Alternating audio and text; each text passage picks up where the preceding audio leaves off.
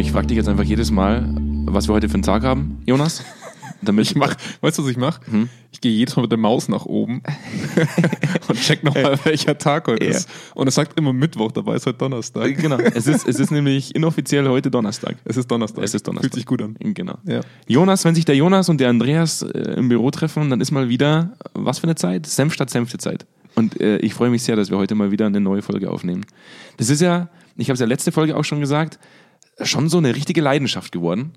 Und äh, mich freut es umso mehr, dass auch du das ähnlich siehst und wir, wir, wir uns immer wieder zusammentreffen, um über spannende Themen zu diskutieren. Ja, macht Spaß. Ähm, bevor, bevor wir einsteigen, ich habe das auch letzte Episode schon ange, angeteasert. Wir haben, ja, wir haben ja keine Kosten und Mühen gespart, so einen Abonnier-Button bei Spotify und Apple Podcasts zu hinterlegen.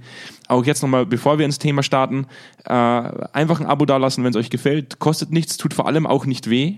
Und äh, ihr werdet automatisch darüber informiert, wenn es eine neue Episode gibt von Senf statt Senfte.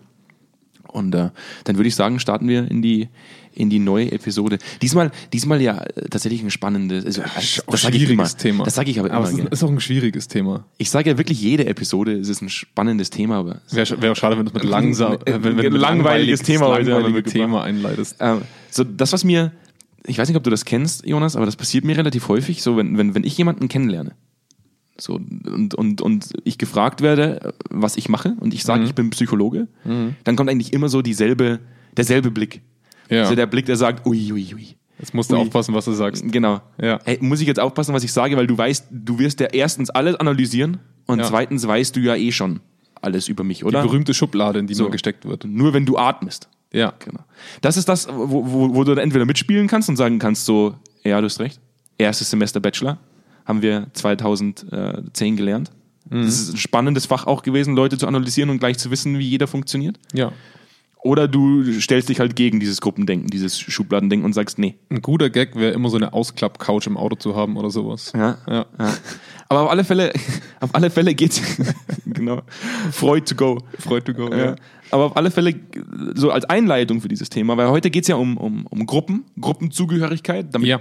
Und ähm, wo wir ja schon sehen im Alltag, so der Mensch neigt ja im Endeffekt dazu, zu, zu Gruppen zu gehören. So, wir werden ja im Endeffekt alle schon in so eine Art Gruppe hineingeboren, die man dann Familie nennt. So, wir sind ein Herdentier, wir sind ein Gruppentier. Und natürlich mhm. sehen wir das auch oft in Projekten, so, dass es ja Projektgruppen gibt, Arbeitsgruppen, äh, Abteilungen. Abteilungen. die man im Endeffekt auch als Gruppen bezeichnen kann. Mhm.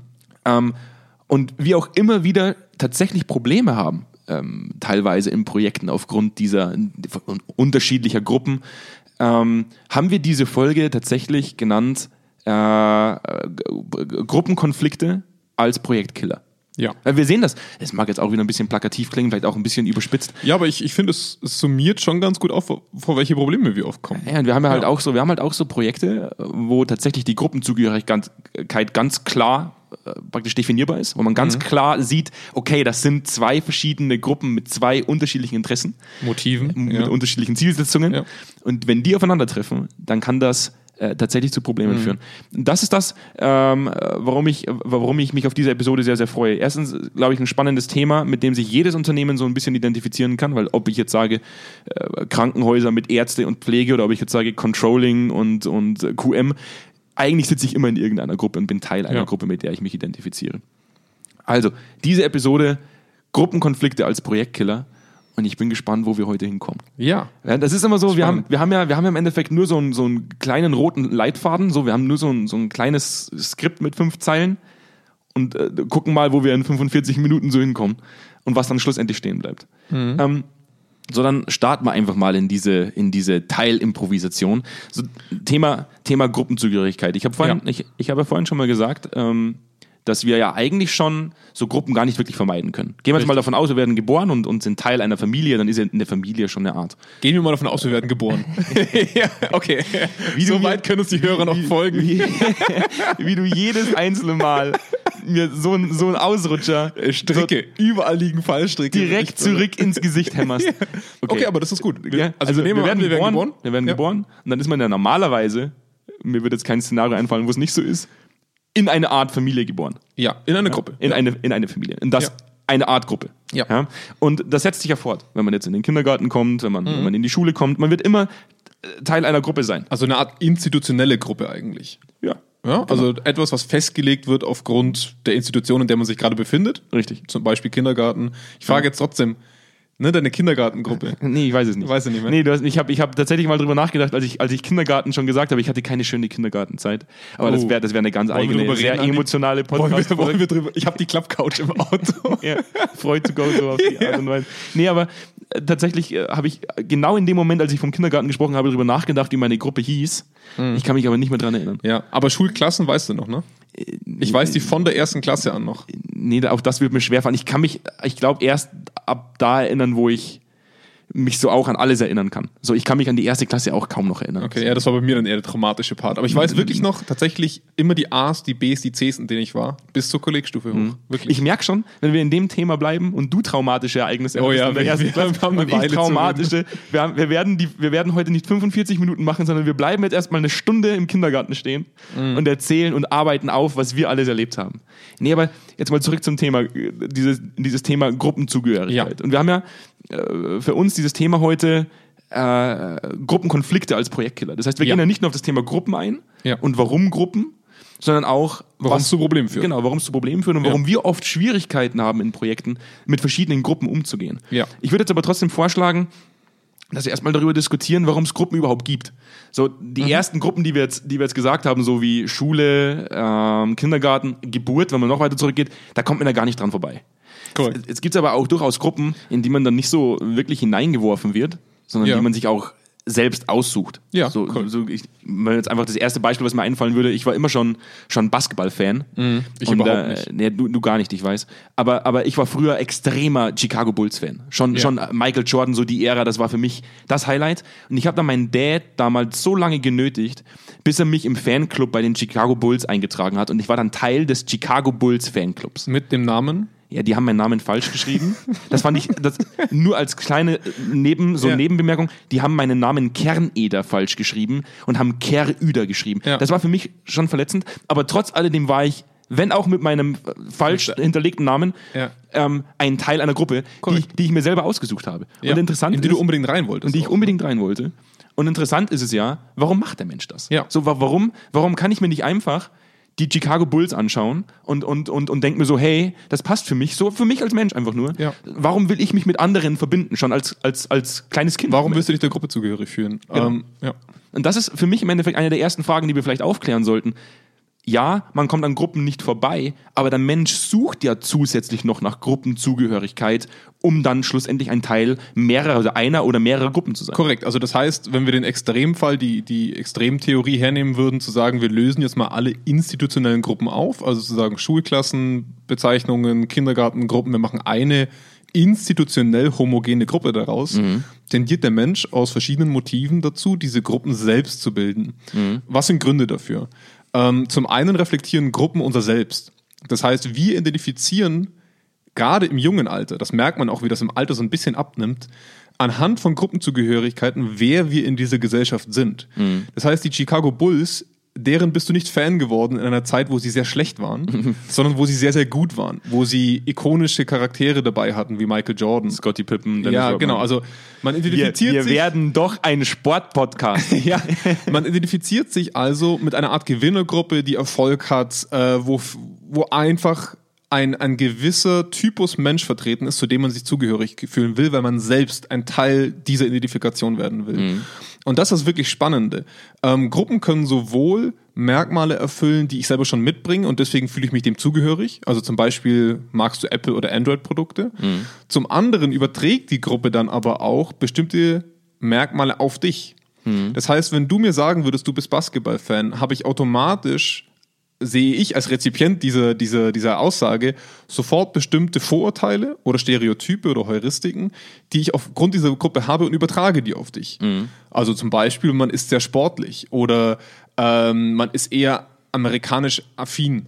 Ähm, obwohl das auf das Individuum gar nicht zuerst zutreffen muss in dem Moment, als sich das, als sich die Person der Gruppe zugehörig fühlt, also 98, als du den Chicago Bull Fanclub beigetreten bist. Aber, 97. Entschuldigung, 97.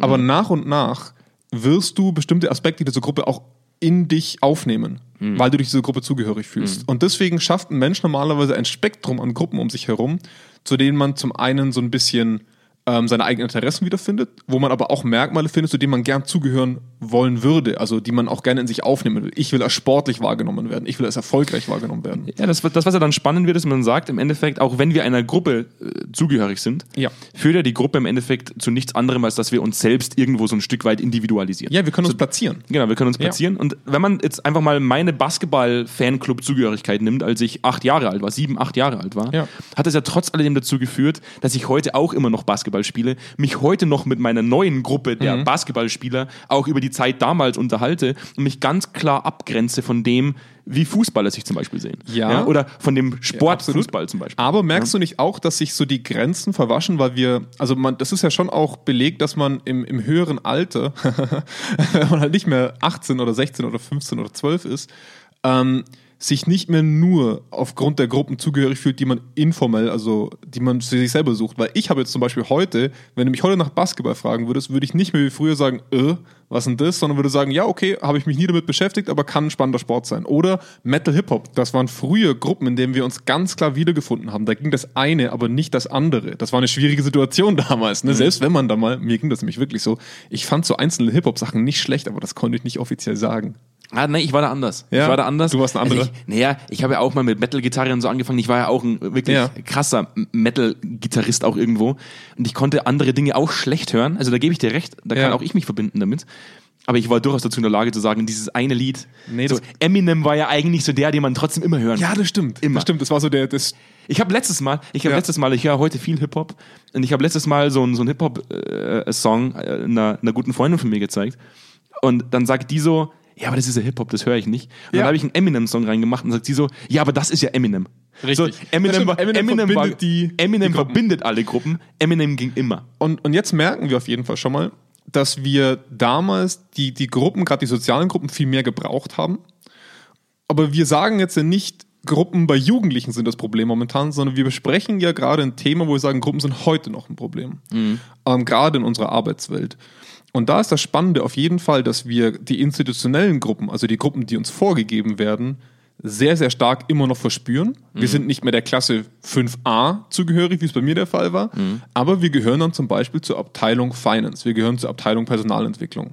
QM, Äh, wir sind ne? Arzt Ne? in der Ärzteschaft oder in der Pflegeschaft. Da gibt uns ein externales Konstrukt, also die Klinik oder ähm, das Unternehmen uns vor, zu wem gehörst du in meinen Augen. Warum ist das notwendig? Ne? Das hat ganz normale Gründe, Abrechnung, ich weiß, wem, wem ich welche Arbeit zuverorten kann, ich weiß, welche Prozesse ich für wen wie strukturieren muss. Das Unternehmen hat ein Bedürfnis, seine, seine Mitarbeiter ganz klar zu strukturieren. Ja, du hast das, du hast das ja vorher mal ganz kurz angebracht, dieses, die, die- dieses Thema informelle Gruppe. Ja. Wenn man, man muss es wahrscheinlich auch kurz auflösen, weil vielleicht viele unserer Hörer gar nicht wissen, was das ist, aber eine informelle Gruppe ist das, wenn ich mir aufgrund meiner emotionalen Bindung zum Beispiel zu anderen Ja. Menschen diese Gruppe suche und sage, Ja. meine Interesse zum Beispiel nach Basketball. Eine formelle Gruppe, das, was du jetzt gerade beschrieben hast, wenn eine Klinik sagt, ich habe eine gewisse Zielsetzung, und ich setze Leute in eine Gruppe zusammen, um diese Zielsetzung zu erreichen. Richtig. Das ist dann eine Art, Und- also ja. keine Art, das ist dann eine formelle Und Gruppe. das fängt ja schon sehr früh an. Äh, die Ausbildung ist eine unterschiedliche oftmals. Man trifft sich also im Unternehmen schon in seiner eigenen Gruppe wieder. Der Psychologe rutscht dann eher in die Personalentwicklung. Äh, ne? Das sind ja Gruppen, die sich von Anfang an schon während der Ausbildung bilden. Und das Spannende ist aber, und daran kranken viele Unternehmen, dass sie es nicht schaffen, eine, also institutionelle, eine, eine formale Gruppe zu bilden, wie zum Beispiel Abteilung 1 oder Abteilung Personalentwicklung, es aber gleichzeitig ähm, diesen Transfer hin, wir sind eine Gruppe als Unternehmen, nicht zu schaffen. Also das ist wirklich ein Problem, was wir bemerken, weil ähm, was, was, was für, ein, was für ein, ähm, eine Sache braut sich denn da zusammen? Ähm, durch verschiedene Mechanismen. Zum einen baut das Unternehmen verschiedene Stockwerke, wenn es ein größeres Haus ist. Es baut verschiedene Büros, verschiedene Abteilungen, ähm, Bereiche. Aus ganz, ganz wichtigen Gründen. Gerade wenn wir ans Krankenhaus denken. Ne? Die Chirurgie sollte schon auch dort sein, wo sie hingehört. Aber durch die räumliche Trennung treffen sich diese Gruppen, also Gruppen verschiedener Abteilungen oder verschiedener Bereiche oft nur, wenn es entweder Probleme gibt, wenn es irgendwo Reibungen gibt ähm, oder wenn man halt irgendwas erledigen muss, also Projektgruppen und Co. Ähm, und dadurch treffen Gruppen aber nur sehr selten wirklich aufeinander und durchmischen sich vor allem nicht. Und da gibt es ja diesen netten Effekt, dass wenn zwei Gruppen aufeinandertreffen, sich die Merkmale der eigenen Gruppe viel, viel stärker nach außen her herausarbeiten aufgrund der Unterschiede zur anderen Gruppe. Also ich gehe jetzt mal ein bisschen weg von dieser starken ähm, ja, theoretischen Aussage. Also gehen wir mal wieder zurück ähm, zu Basketball und Fußball zum Beispiel. Sobald du als Basketballgruppe mir gegenübertreten würdest, würde ich als Fußballfan der damaligen Zeit ähm, eher Dinge identifizieren, die, warum ich meinen Sport besser finde. Genau, und das ist das, das ist das, was ich super spannend finde. Ich, ich wollte genau das Gleiche sagen. Da hatten, da hatten Ja. wir jetzt gerade denselben Gedanken.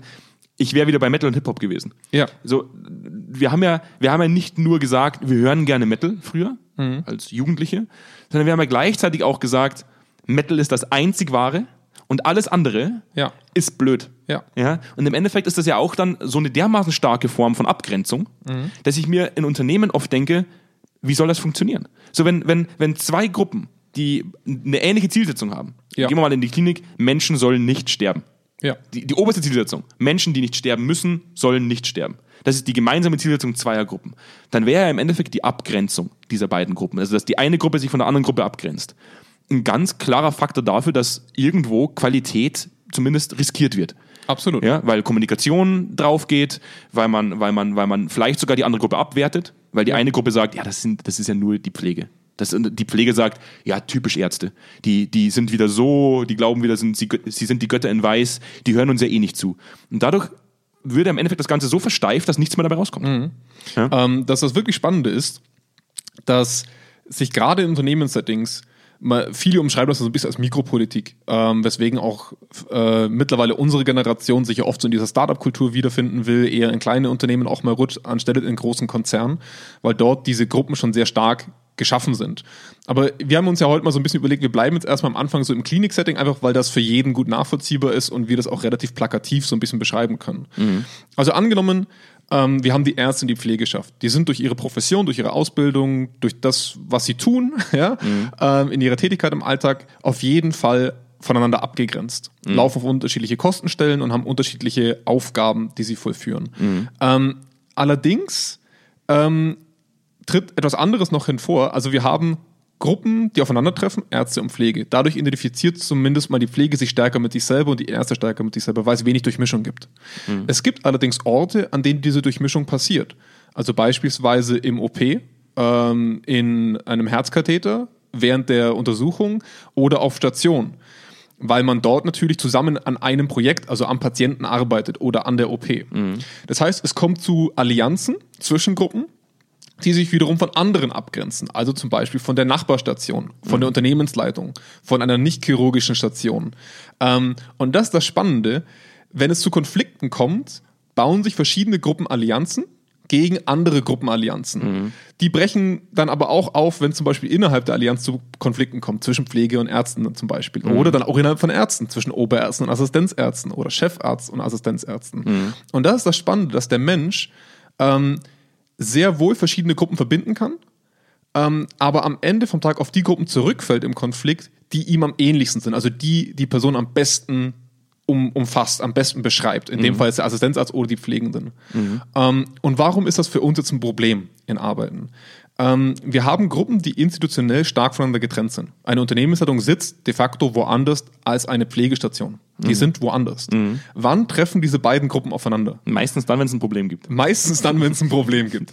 Also ähm, im schlimmsten Fall ist vielleicht bei einer Mortalitätskonferenz oder äh, da sitzen ja meistens Ärzte drin ähm, oder es, es kommen zu Hygienethemen irgendwas, was einfach nicht eingehalten wurde, dass und die Unternehmensleitung haut da irgendwo auf den Deckel und sagt so nicht. So.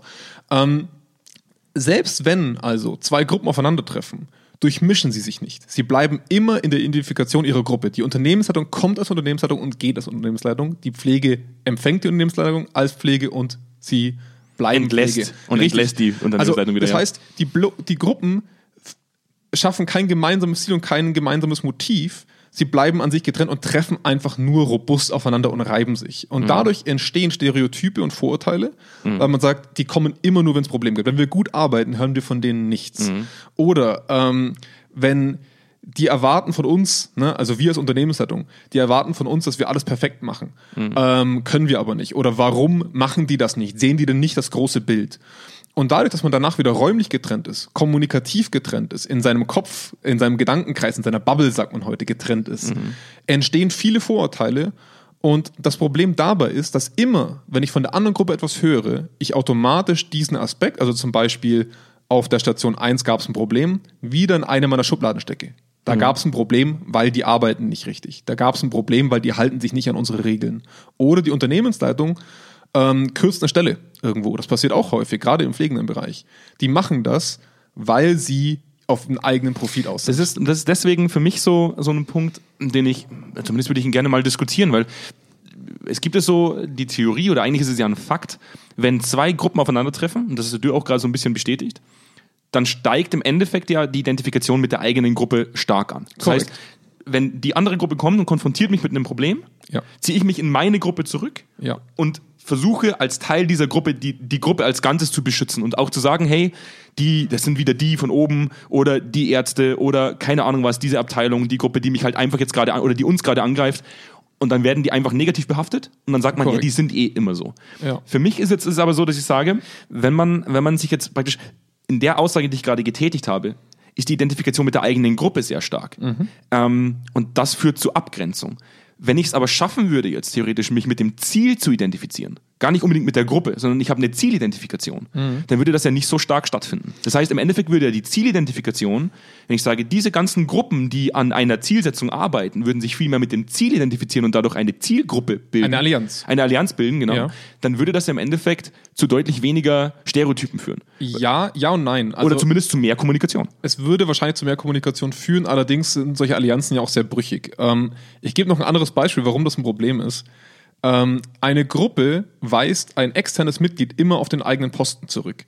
Das heißt, wenn ich als Arzt einem, einem Pflegenden einen Tipp gebe, oder na, muss es nicht ein Tipp sein, aber im Prinzip mich in dessen Kompetenzbereich einmischen in, in, in Augen des Pflegenden, ähm, dann würde ich automatisch explizit oder implizit auf meinen Posten zurückverwiesen werden. Du bist kein Pflegender. Oder der Arzt würde dem Pflegenden sagen, du bist kein Arzt, das ist meine Rolle. Du als Basketballfan hast keine Ahnung, was abseits ist. Komm mir nicht damit. Das stimmt nicht. Nee, aber du weißt, was ich meine. Also das heißt, Ja. die Gruppe weist externe Mitglieder immer auf ihren Posten zurück. Und das stärkt wiederum die Trennung zwischen den Gruppen. Und deswegen sage ich, ja, eine Zielidentifikation ist notwendig, bestimmt. Aber das reicht nicht, weil ich belasse die Gruppen bei sich.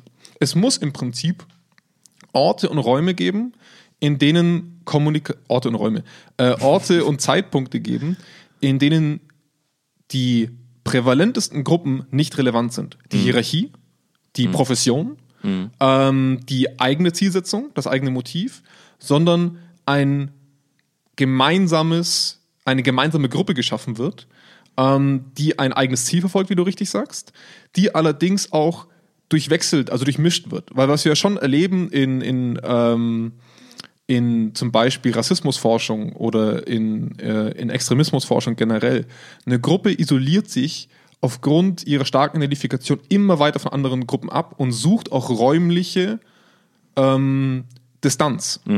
Absichtlich, weil sie einfach sagt, dann fühlen wir uns als Gruppe auch homogener und konstanter. Das heißt, was wir schaffen müssen in Unternehmen ist eigentlich, dass die Kommunikation, das ist aber so dieses Schlagwort der Psychologie, ähm, zwischen den Gruppen erhöht wird und zwar nicht nur auf Problembasis, sondern einfach im Austausch. Ähm, es muss klar sein, dass man die, den Respekt gegenüber der anderen Profession aufrechterhält, das ist klar.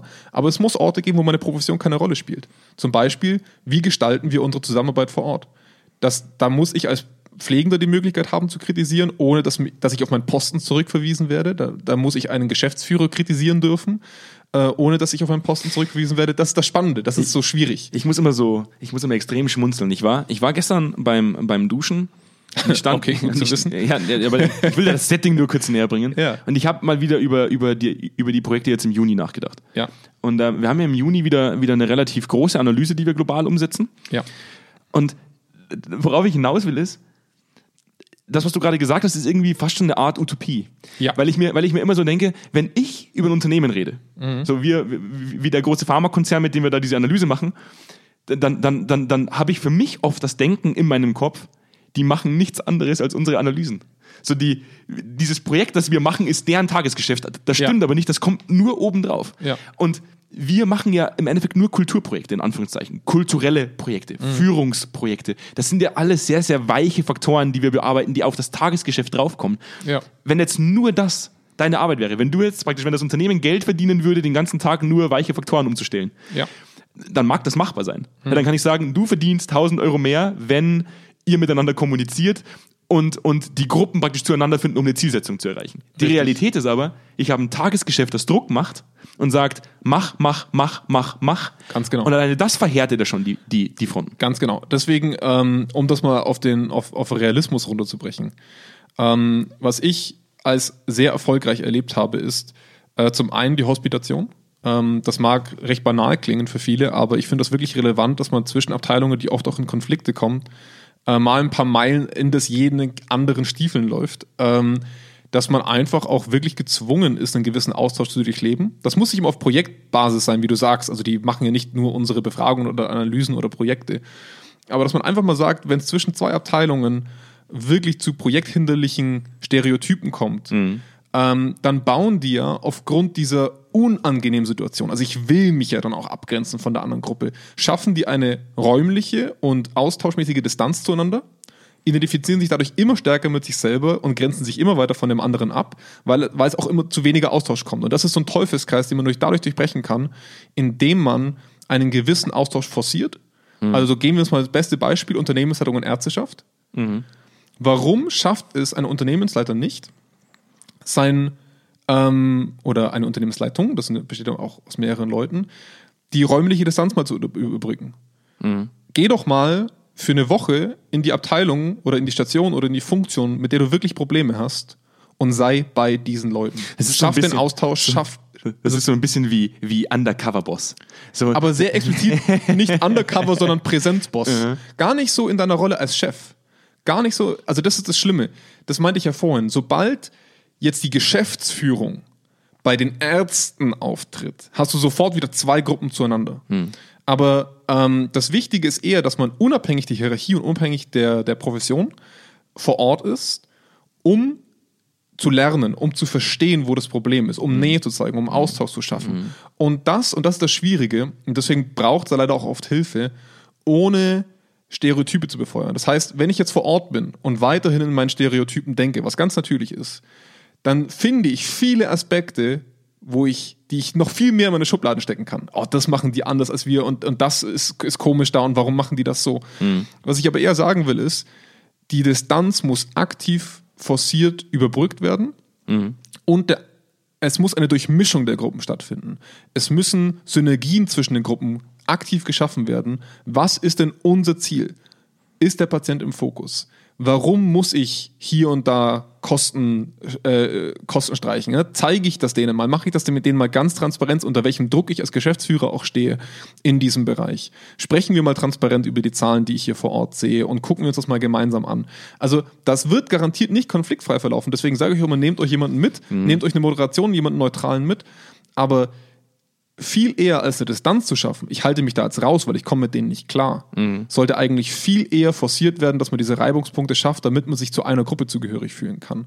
Und das sollte aber auch immer irgendwo angeleitet passieren. Also gerade wenn der Konflikt schon recht alt ist. Aber gerade wenn Konflikte sehr alt sind, merke ich einfach in Projekten oft, da wird auch gar nicht mehr versucht, diesen Weg zu gehen. Und selbst wenn man den Weg geht, da brechen so viele alte Sachen auf. Ähm, da merkst du einfach, wie viele Jahre da schon ins Land gegangen sind der Gruppenabgrenzung. Es ist halt, es ist halt deswegen immer so, so spannend. Ich bin ja, ich bin ja in vielen meiner Aussagen immer sehr plakativ und überspitzt. Zumindest wird mir das unterstellt. Ich weiß nicht, wie du das siehst, Jonas. Ich selber sehe mich oft gar nicht so. Doch, doch. Also mir wurde auch schon, mir wurde auch schon gesagt, in unserem Podcast hört man eindeutig, wer der Vertriebler ist. Also ehrlich, das war jetzt auch mehr, das war jetzt auch eigentlich eine rhetorische Frage. Ich weiß, ich weiß, dass ich tatsächlich oftmals sehr überspitzt bin. Ja. Aber ich, ich, ich liebe Affen. Wirklich jetzt. Ja. Das, ich weiß, du, du guckst mich gerade mit großen Augen an und denkst so, Was Junge, kommt jetzt? Was kommt jetzt? Was Ja. will der denn jetzt gerade Ja. von mir? Aber ich habe ich hab mir jetzt letztens eine, eine Dokumentation über Affen angeguckt. Ja. Und äh, wie wir alle wissen, so wenn man die Evolutionstheorie jetzt nicht unbedingt anprangert, kommen, kommen wir, kommen wir ja, haben wir, eine, wir vom Affen ab. haben wir eine gewisse Grundlage. Ja. Und ähm, man weiß ja aus der Forschung, es gibt genau nur zwei Lebewesen auf diesem Erdball, die Krieg führen. Mhm. Das ist der Schimpanse und wir. Und das war Gott sei Dank auch so eine Art, also was heißt eine Art? Das war eine Dokumentation über Schimpansen. Und natürlich leben Schimpansen auch in Gruppen. Ja? Mhm. Und man hat festgestellt, dass diese Gruppen teilweise über, Jahr, über, über Generationen hinweg Krieg führen. Ja. Die grenzen sich ab und die machen das nur, um die eigene Zielsetzung zu verfolgen. Sie sagen, die finde ich blöd. Das sind teilweise schon Generationen mit dabei, die wissen den Ausgangspunkt über, also die können den Ausgangspunkt überhaupt nicht mehr nachvollziehen, Ja. sondern es ist schon so verhaftet, es ist schon so verfestigt und so chronisch, dass man diesen Krieg oder dieses Kriegssetting gar nicht mehr verlassen kann. Mhm. Da kämpfen teilweise die Kinder gegen die Kinder und das, obwohl die eigentlich gar nicht mehr wissen, warum das so ist. Ja. Und das ist das, wo ich mir oft denke, der Mensch kann nicht ohne Gruppen. Und ich verstehe das auch. Ist auch wichtig, Äh, Der ja. Mensch braucht diese Gruppenzugehörigkeit, Ja. um sich selbst zu identifizieren, um, um, um auch eine gewisse Selbstreflexion stattfinden zu lassen, um sich zu reiben auch irgendwo.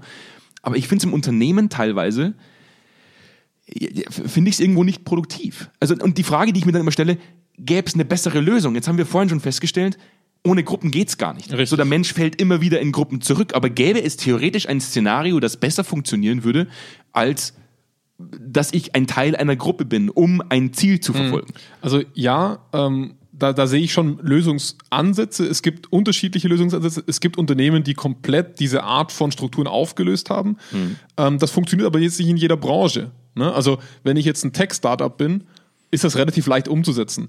Äh, Ja, aber bleib im Krankenhaus. Richtig, Also, aber stell dir das mal vor, Ja. wir lösen im Krankenhaus einfach mal die Station auf und sagen, wir haben jetzt nur noch eine Riesenstation, der Patient weiß nicht wohin, der Arzt weiß nicht, welchen, wen er aufschneiden muss, also der, der Chirurg, Entschuldigung, aber das ist wirklich nicht umsetzbar. wie du jetzt gerade selber die Gruppenzugehörigkeit nochmal ganz klar Ich weiß, sobald wir einen Arzt haben, der zuhört, der bringt mich um. Auch schon, weil ich Chirurg sage und nicht Chirurg, aber gut, Ja, das ist eine andere Thematik. Nee, also worauf ich raus will ist, in, in all der Utopie Hm. ähm, gibt es diverse Möglichkeiten, die wir haben, die realistisch Hm. umzusetzen sind.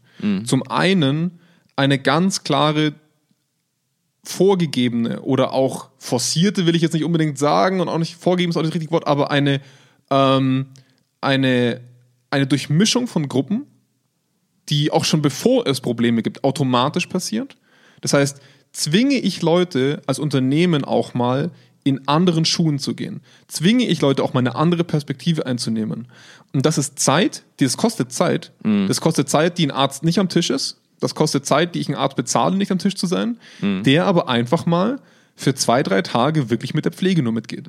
Ähm, oder sich mal in die Unternehmensleitung reinsetzt und einfach mal guckt, was da los ist. Genauso die Unternehmensleitung, die unabhängig ihrer Hierarchie mal eine Woche lang ihre Arbeit von einer Station aus versucht zu machen. Ähm, es ist übertrieben von der Länge her, ich weiß schon. Aber was ich damit sagen will, ist, wenn wir das nicht schaffen, dass wir die räumliche, räumliche Distanz auch mal zu überbrücken und auch mal schaffen, dass man, da sagt man immer so präsent sein, das meine ich damit gar nicht. Es geht gar nicht, dass ihr einfach nur da seid. Es geht darum, dass ihr die Gruppe respektiert, in die ihr kommt. Ihr versucht, in eine neue Gruppe als naiver Lerner zu gehen. Es geht nicht darum, dass ich als Unternehmensleiter reingehe und sage, so und so muss es jetzt hier laufen und ich bin jetzt eine Woche da, damit ihr das umsetzt, sondern zu sagen, zeigt mir mal, wie euer Arbeitsalltag funktioniert und dann können wir darüber sprechen, wo meine Probleme sind und wo eure Probleme sind. Aber weißt du, äh, und, da, und, da, und da werden mir jetzt einige Leute ans Bein pinkeln, wenn ich jetzt, wenn ich jetzt auf dieses Beispiel gehe, aber wenn ich sage, das könnte man ja von Affen auch erwarten. Zu sagen, hey, schau mal her, der Krieg ist, ist Blödsinn, da sterben Affen. Ja. Und eigentlich könntet ihr euch auch zusammentun und gemeinsam jagen und ihr könntet euch gemeinsam versorgen und die Gruppe größer werden lassen. Ja. Und ihr, ihr hättet im Endeffekt kein Problem mehr. Das richtig. das Interessante wird aber dann, dass ich sage, wir alle nehmen uns als Teil der Gruppe, in meinen Augen, und das ist jetzt eine reine Hypothese, viel zu wichtig als Individuum. Ja. Und das ist das, glaube ich, wo es dann, wo es dann zu, zu Konflikten kommt, weil ich sage, was will der eigentlich gerade von mir? So dieses, dieses, ich glaube, irgendwann muss man sich als, als Individuum betrachten, selbst, also auch wenn man ein Teil der Gruppe ist und heraustreten und sagen, ist das, ist das jetzt gerade sinnvoll, was wir tun? Ist es, ist es jetzt wirklich gerade zielführend, dass ich euch angreife oder dass ich euch, dass ich euch mit Stereotypen behafte und sage, ihr seid eh immer Kacke zu uns? Weil Fakt ist, dann wird schwer. Ja. Weil es braucht ein gewisses Maß an Selbstreflexion, glaube ich, um da nach, nach außen zu treten und so einen Cut zu setzen und zu sagen, wir grenzen uns nicht weiter ab, sondern wir verbinden. Es geht aber auch, und das ist das große Problem an dieser Stelle. Ähm, was, was du sagst, Andreas, ist voll und ganz richtig. Ich müsste eine gewisse Art von Reflexion dahin innehaben, ähm, ab wann überschreite ich mit meiner Gruppenzugehörigkeit Sinnhaftigkeit oder Wertschöpfung oder Progressivität, was auch immer mir, mir gerade im Weg steht. Ähm, aber was ich ja vorhin gesagt habe, ist, Gruppen weisen andere Gruppen auf ihren Platz zurück.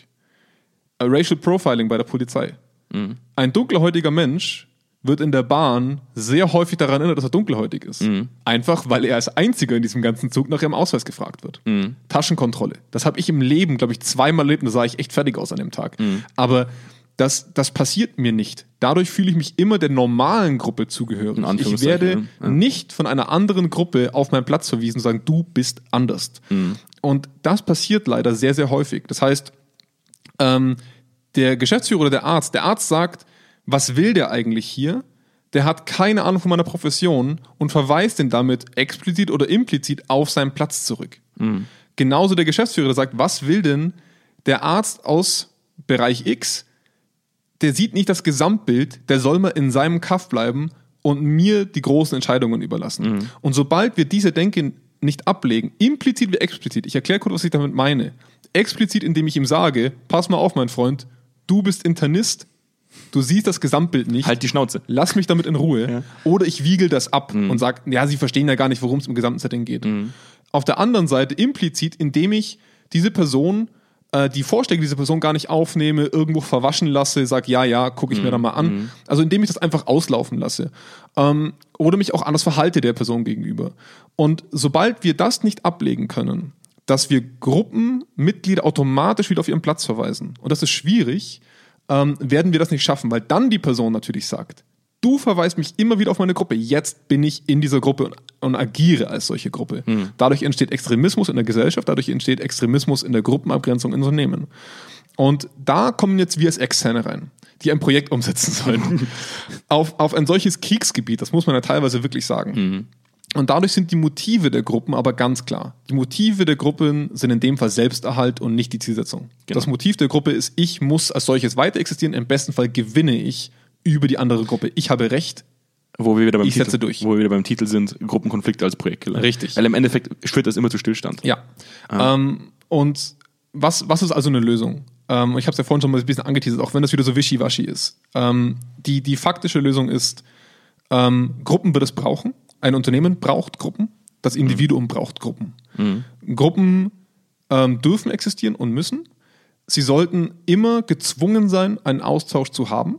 Sie sollten gezwungen sein, ihre, ich sag's mal so, den Laborkittel abzulegen, den, den weißen Mantel abzulegen, die, das Stethoskop abzulegen und als, keine Ahnung, Peter, Wolfgang, Susanne in einen Raum zu gehen, an dem sie sich treffen, um sich der Gruppe Klinik zugehörig fühlen zu können, wo sie aber auch von anderen Gruppen nicht rausgedrängt werden.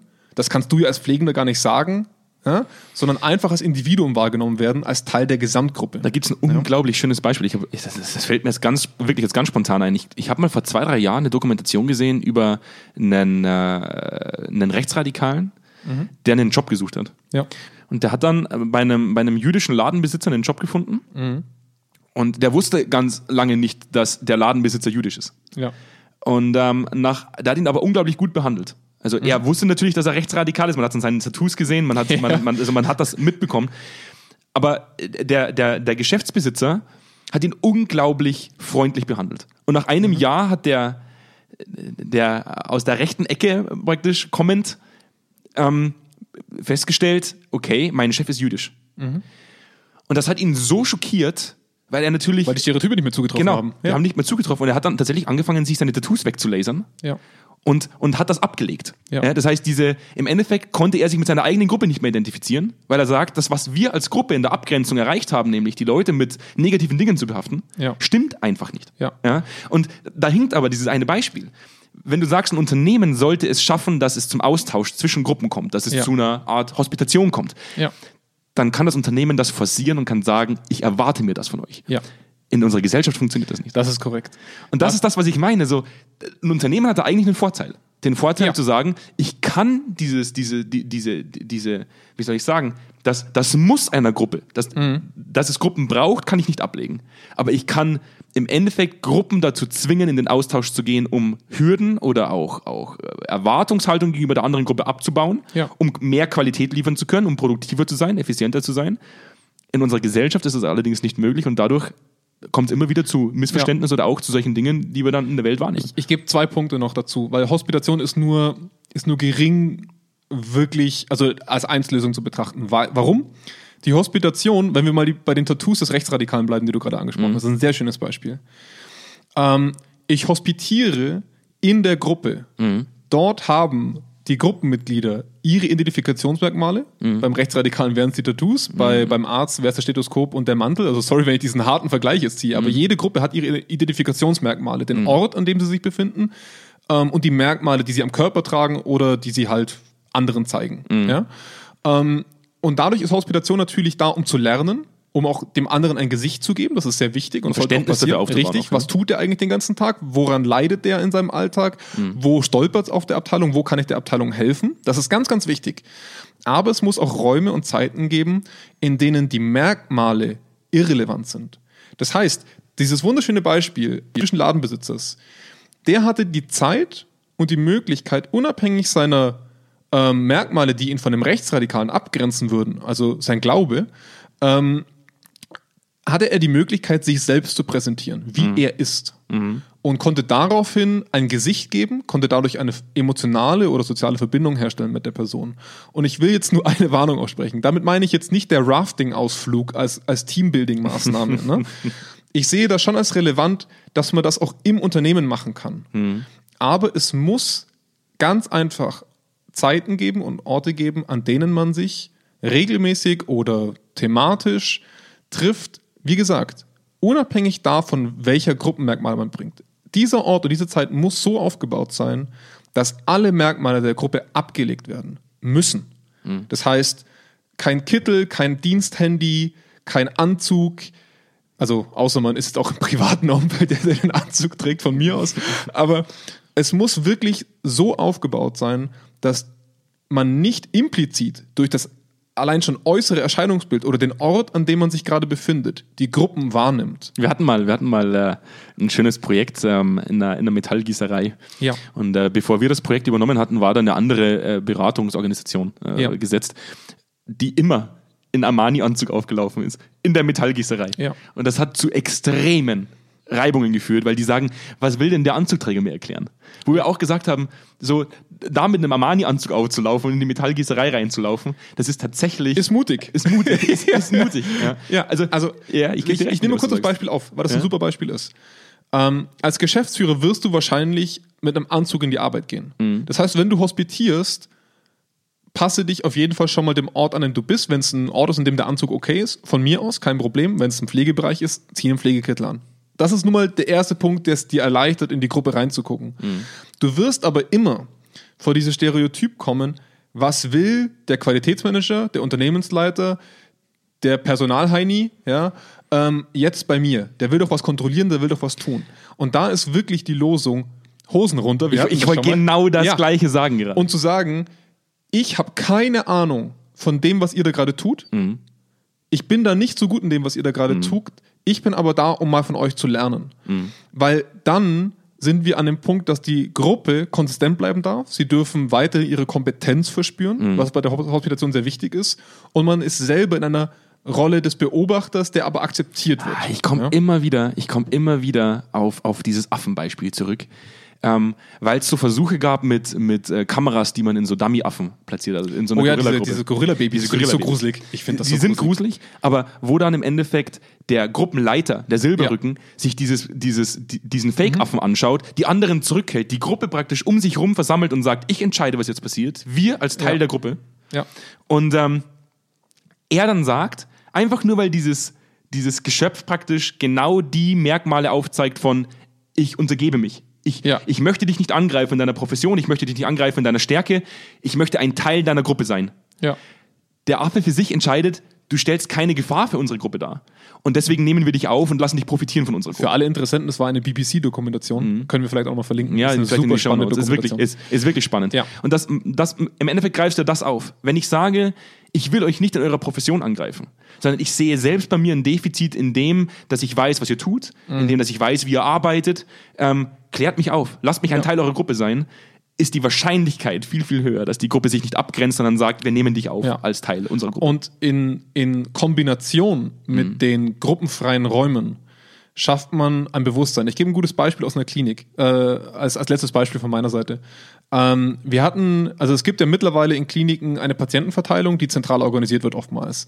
Das sind Leute am Telefon tatsächlich, die halt einfach von der Aufnahme Patientendaten durchbekommen und dann auf den Stationen die Patienten auf die Stationen verteilen. Und da rufen die auch oft an, gerade wenn es eng wird, gerade wenn Betten voll sind, wenn man dann doch mal fremd belegen muss, also einen Patienten auf eine Abteilung, auf eine Station zu schicken, wo der Patient eigentlich hingehört, aber andere Betten sind voll. Und die rufen natürlich nie zur passenden Zeit an, ist klar. Die Pflege ist im Stress, der Verteiler ist in dem Moment im Stress, weil er muss dringend einen Patienten verlegen, der nach einer OP irgendwo einen Ort braucht. Das heißt, beide Seiten sind gestresst, haben aber ihren einzigen Interaktionsweg in einer stressigen Situation immer nur übers Telefon. Da ist kein Gesicht dahinter, da ist kein wer ist das eigentlich? Da ist kein Bild, das ist einfach nur jemand, der mich gerade nervt, der gerade vielleicht auch selber ungehalten ist. Man trifft sich also immer nur in kritischen Situationen. Das heißt, ja, da hat wirklich geholfen, mal kurz eine Hospitation zu machen, dass man einfach mal eine Person in der Woche rüberschickt zu dieser zentralen Bettenverlegung und einfach sagt, guckt dir mal an, wie die arbeiten, was die für einen Stress haben und genauso andersrum, guckt mal an, was auf der Station passiert, wenn ihr anruft.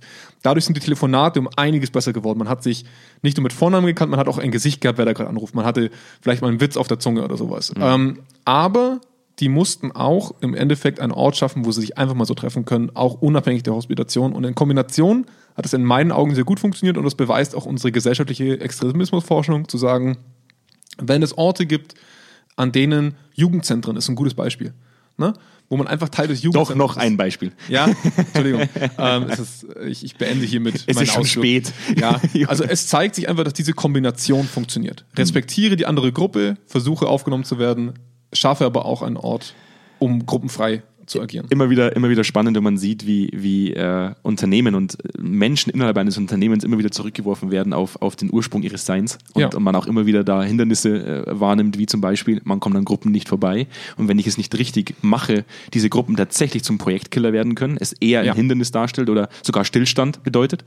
Ähm, und was man eigentlich alles dagegen tun kann, damit man diesen, diese Ausgangssituation, in der wir ja verhaftet sind, die wir brauchen, Mhm. Ja. ähm, sogar was Positives rausziehen kann. Ja, und nur mal als Beruhigung für alle, die das bei sich wahrnehmen, wir hatten, glaube ich, bisher noch nie ein Unternehmen getroffen, bei dem das nicht der Fall ist. Definitiv nicht. Ja. Definitiv nicht. Und da waren schon einige dabei. Ähm, das ist auch nichts Schlechtes. Ich glaube, man kann daraus was lernen. Ähm. Man kann es wahrnehmen und man kann, man kann daraus seine Schlüsse ziehen und äh, von jetzt an besser machen.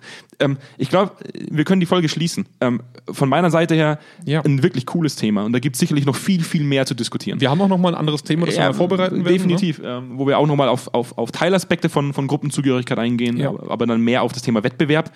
Ähm, und äh, von meiner Seite kann ich eigentlich nur sagen, ähm, wir würden uns wahnsinnig freuen, auch dass das, dieses Thema so extrem kontrovers diskutiert werden kann. Auch Mhm. äh, ich mich wahnsinnig freuen würde, wenn es Erfahrungsberichte gibt. Wie seht ihr Ja. zum Beispiel eure Arbeit, wenn ihr Teile einer Projektgruppe, äh, ein Teil einer, einer Projektgruppe seid?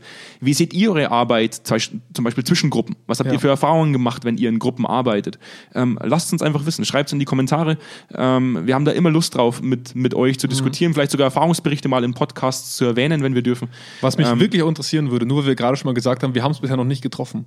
Sollte es da draußen wirklich jemanden geben, der in einem Unternehmen sitzt, bei dem die Gruppen untereinander Konflikte austragen, die verkraftbar sind für Projekte, wo man merkt, die Gräben sind nicht tief.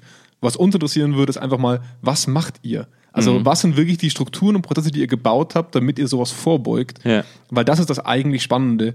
Ähm, was sind die, der Psychologe sagt so ein bisschen die Resilienzen eines Unternehmens, Mhm. also die Schutzmechanismen, um solchen Sachen vorzubeugen. Ja. Stimmt, das ist auch spannend. Also schreibt uns alles in die Kommentar, äh, äh, in den Kommentarbereich, worauf immer ihr Bock habt, äh, mit uns darüber zu diskutieren. Und wir werden es auf alle Fälle dann auch erwähnen und vielleicht sogar irgendwann mal eine eigene Podcast-Folge machen, wo wir sagen, das waren die, die häufigsten Fragen, die aufgekommen sind, das waren die Themen, die aufgekommen sind, Ja. dass wir mal so ein Zwischenfazit stellen. Sehr gerne. Also, von meiner Seite her, äh, spannende Folge, spannender Austausch. Immer spannend. Immer, immer spannend. Immer Alles spannend. spannend. Alles wir haben spannend. einfach einen spannenden Podcast, finde ich, um uns einmal selbst loben zu dürfen, Jonas. Oh, nee. Äh, nee, das tut man nicht. Nee, streichen, machen wir nicht. Streichen wir das. Streichen wir das. äh, euch noch einen schönen Tag. Ja. Äh, hat uns gefreut, wenn ihr Donnerstag. Genau, genießt den Donnerstag und äh, macht's gut. Bis zum nächsten Mal. Bis dann. Ciao.